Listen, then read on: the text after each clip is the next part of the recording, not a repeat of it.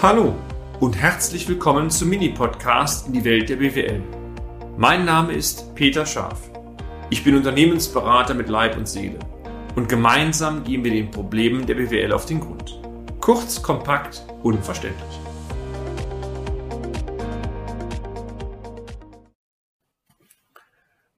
Schön, meine Damen und Herren, dass Sie heute wieder dabei sind. Ich habe in den letzten Folgen diverse Themen der BWL aufgesprochen und heute möchte ich einmal das Thema von der BWL weg in einen anderen Aspekt lenken, mit Ihnen zumindest mal über ein Thema des Insolvenzrechts sprechen. Hintergrund ist nur, mit Ihnen nicht die Tiefe des Insolvenzrechts durchzugehen, sondern Sie darüber zu informieren, dass es Änderungen gibt im Jahr 2021, die durchaus relevant sein könnten, zumindest dann, wenn Sie mit den Themen einmal konfrontiert werden. Es geht hier um eine ähm, EU-Richtlinie aus dem Jahr 2019, die im September 2020 bereits über einen Referentenentwurf der Bundesregierung veröffentlicht wurde und die soll Anfang 2021 jetzt in nationales Recht umgesetzt werden. Was es sich konkret handelt, ist der sogenannte präventive Restrukturierungsrahmen. Das Wort klingt schon etwas komplex, ist es auch, aber die Grundidee ist vergleichsweise simpel. Es geht schlicht darum, die beiden Bereiche außergerichtliche Sanierung und gerichtliche Sanierung viel stärker als bisher zu kombinieren. Also Stand heute ist es so, dass sie entweder sich außergerichtlich mit ihren Gläubigern einigen können, das Gericht also gar nicht in die Insolvenz eingebunden ist, oder ein Insolvenzantrag erstellt wird und dann das gesetzliche Insolvenzverfahren seinen Weg geht. Das ist also ein Entweder-Oder. Und dieser präventive Restrukturierungsrahmen versucht jetzt beide Ideen am Ende als eine dritte Möglichkeit, wenn Sie es so wollen, zu kombinieren. Hervorzuheben ist aus meiner Sicht insbesondere die Tatsache, dass eine Sanierung im Rahmen dieses neuen präventiven Restrukturierungsrahmens nicht öffentlich sein wird. Also ein Dritter bekommt nicht zwingend mit, dass das Unternehmen sich im Insolvenzverfahren befindet, was ja ansonsten, zumindest wenn die gerichtliche Insolvenz beantragt wird, auch publiziert wird. Damit dürfte eine Hemmschwelle für viele Unternehmerinnen und Unternehmen, eine Restrukturierung frühzeitig herbeizuführen, das erlebe ich immer wieder entfallen. Man hat schlicht Angst, dass bei dem Wort Insolvenz bereits alle laufen gehen, der Ruf beschädigt wird und vor dem Hintergrund wird das rausgeschoben, bis es aus meiner Sicht nicht mehr geht. Manchmal muss man sagen, bis es eigentlich schon viel zu spät ist. Eine außergerichtliche Sanierung ohne diesen präventiven Restrukturierungsrahmen kann nur dann gelingen, wenn sämtliche Gläubiger zustimmen. Im Vergleich hierzu besteht nun mit dem noch umzusetzenden neuen Rahmen die Möglichkeit, Zustimmung von einzelnen Gläubigern auch zu erzwingen. Das geht bisher nur im normalen Insolvenzverfahren. Auch können bei einer gerichtlichen Insolvenz Vertragsbeziehungen zur Not einseitig gekündigt werden. Das ist für den Insolvenzverwalter oder die Insolvenzverwalterin ein Riesenvorteil, dass man zum Beispiel sagen kann, wenn Verträge nicht sinnvoll mehr sind oder sogar im Punkt der Masse schädlich sind, dass diese gekündigt werden können und der Vertragspartner im Prinzip keine Möglichkeit hat, diese Kündigung nicht zu akzeptieren. Auf diese Weise soll es ermöglicht werden, trotz eines Vetos einzelner Gläubiger dennoch eine Sanierung durchführen zu können.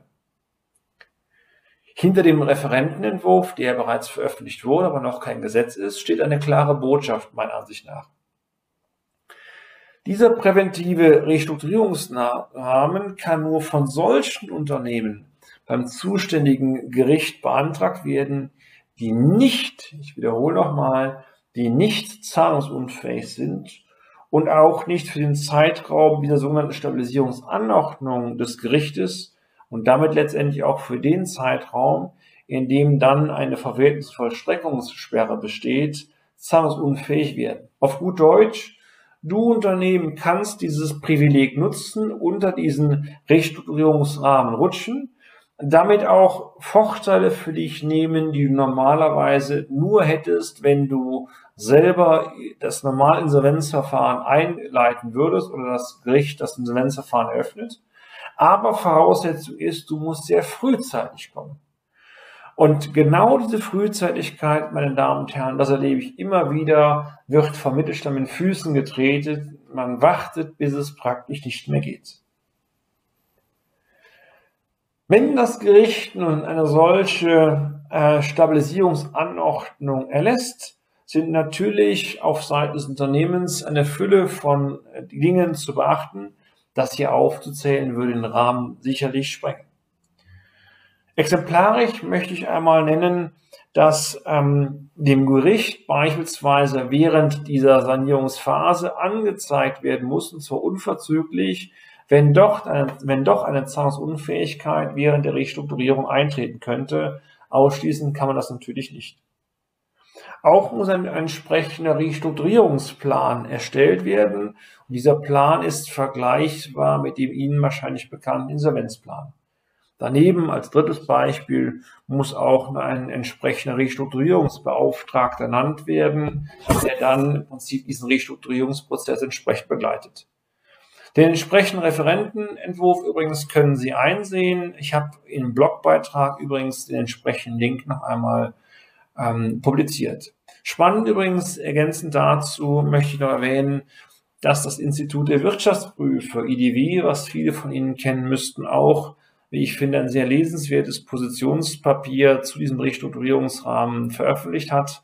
Auch den Link finden Sie im entsprechenden Blogbeitrag. Lassen Sie mich ein Fazit kurz ziehen und nochmal meine Erfahrung ins Boot bringen.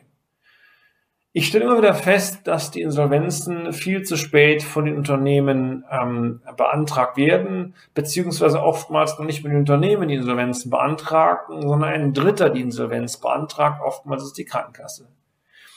Dies führt oftmals dazu, dass die Zahlungsfähigkeit bereits eingetreten ist, also eigentlich man sich schon im Bereich der Insolvenzverschleppung ähm, befindet.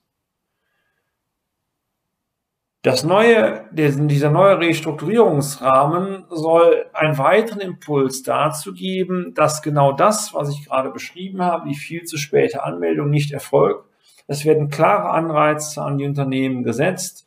Leute geht hin, meldet frühzeitig an oder beantragt frühzeitig diesen präventiven Restrukturierungsmaßnahmen, damit ihr Möglichkeiten habt, die euch sonst gar nicht zustehen würden, also eine Art Privileg. Ich bin da ganz ehrlich, die Idee des Gesetzgebers finde ich sehr gut. Es spricht mir aus meinem BWLer-Herzchen, wo es nur kann. Ob sich das im Mittelstand durchsetzt, da, meine sehr verehrten Damen und Herren, mache ich aber ein ganz großes Fragezeichen dran.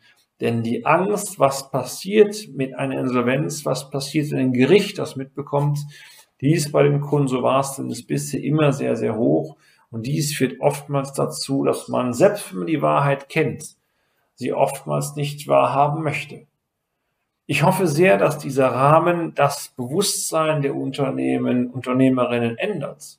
Ganz glauben, bin ich ehrlich, tue ich es zwar nicht, aber ich lasse mich sehr gerne, meine sehr verehrten Damen und Herren, im Zeitablauf auch eines Besseren belehren. Und damit sind wir auch schon am Ende des heutigen Podcasts. Haben wir Ihr Interesse geweckt? Fein. Dann besuchen Sie uns doch einmal auf unserer Homepage unter www scharf-office.de und schalten Sie auch beim nächsten Mal wieder ein auf eine kleine Reise in die Welt der BWL. Ihr Peter Scharf.